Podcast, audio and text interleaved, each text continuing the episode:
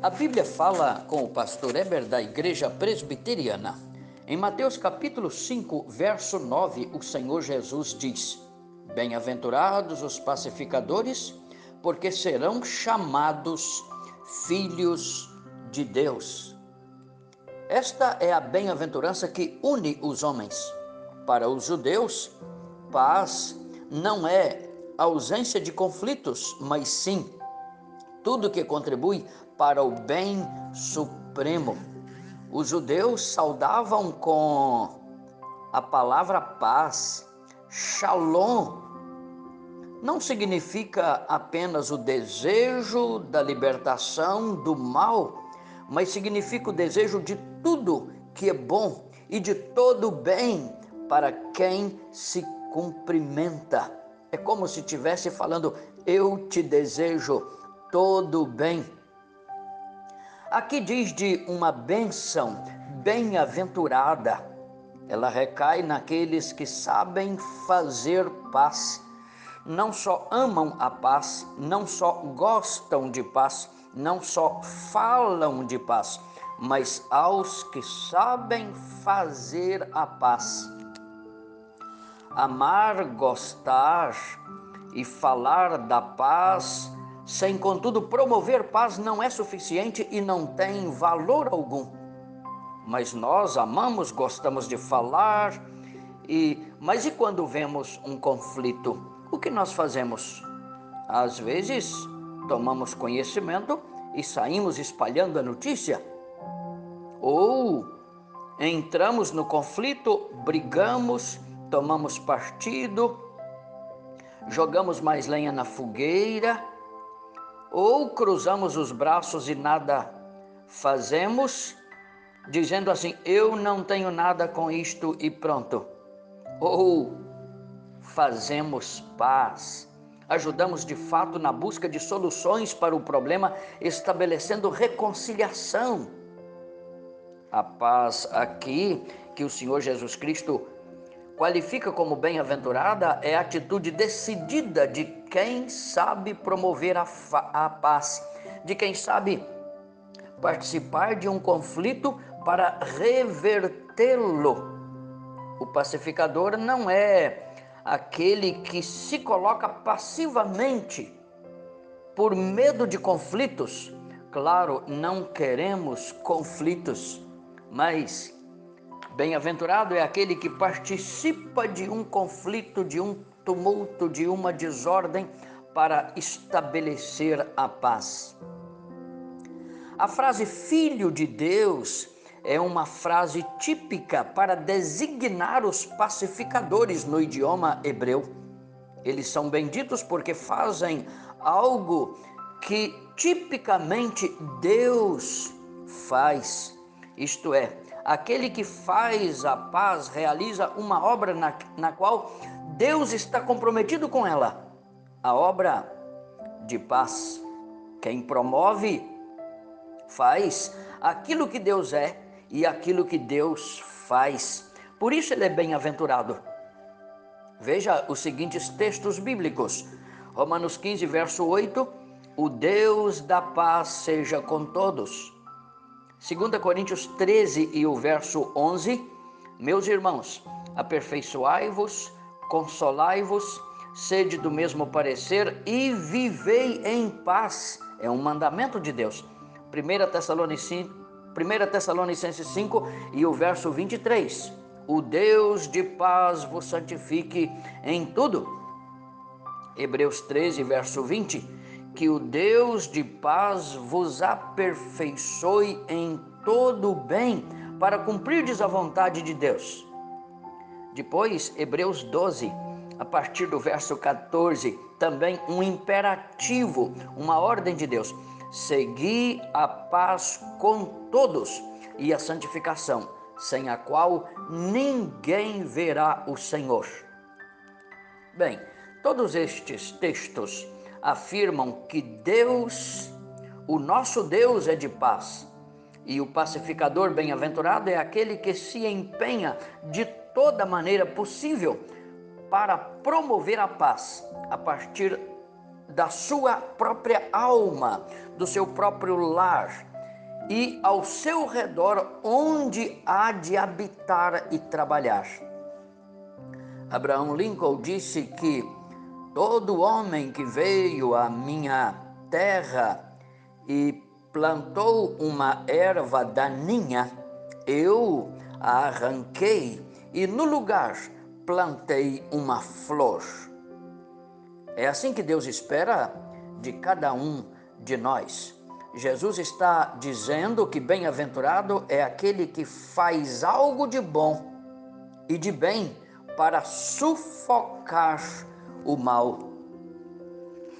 Pois bem, os rabinos judaicos diziam que esta é a tarefa mais elevada que se pode realizar, a de estabelecer relações justas, santas e amáveis entre os homens. É isto que Jesus está dizendo aqui.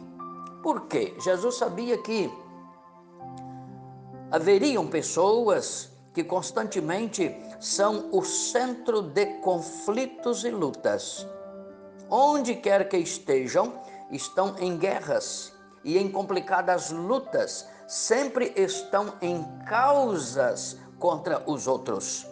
São pessoas que em todo lugar, até mesmo na igreja, nos parece que servem muito mais ao próprio apetite, ao seu egocentrismo, à sua própria vontade, do que à vontade de Deus.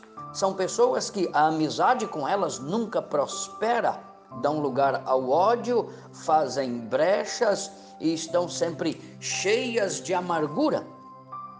Mas graças a Deus por aqueles cujas amizades prosperam e se somam, salvam pessoas dos abismos, fecham as brechas, adoçam as amarguras estes sim fazem a vontade de Deus, pois a vontade de Deus consiste na paz entre os homens. Barclay disse que o homem que une os homens faz a obra de Deus. É o significado desta bem-aventurança. Quão feliz é aquele que promove relações justas e santas entre os homens, porque a sua obra é obra de Deus. Eu te pergunto, você sabe promover a paz quando vê um conflito ou quando está em conflito? Você já ouviu falar daquela mulher que ficou com tanto ódio da vizinha que resolveu vingar da vizinha? Foi ao curral com uma caixa de papelão encheu aquela caixa de esterco de boi, embrulhou numa caixa de presente e enviou para a vizinha. A vizinha recebeu, ficou muito chocada e disse: Agora é a minha vez de me vingar dela. Foi ao jardim e apanhou a rosa mais linda que pôde encontrar a mais florida, a mais atraente e a mais perfumada. Trouxe para casa, enfeitou com papel brilhoso, colocou um lindo laço de fita de seda e enviou para ela com um cartão escrito assim: Cada um dá aquilo que tem no coração. Bem, é assim que nós precisamos fazer. Fazer o bem mesmo quando recebemos o mal. Este precisa ser o caráter do coração daqueles que vivem com Deus e daqueles que estão no caminho da salvação.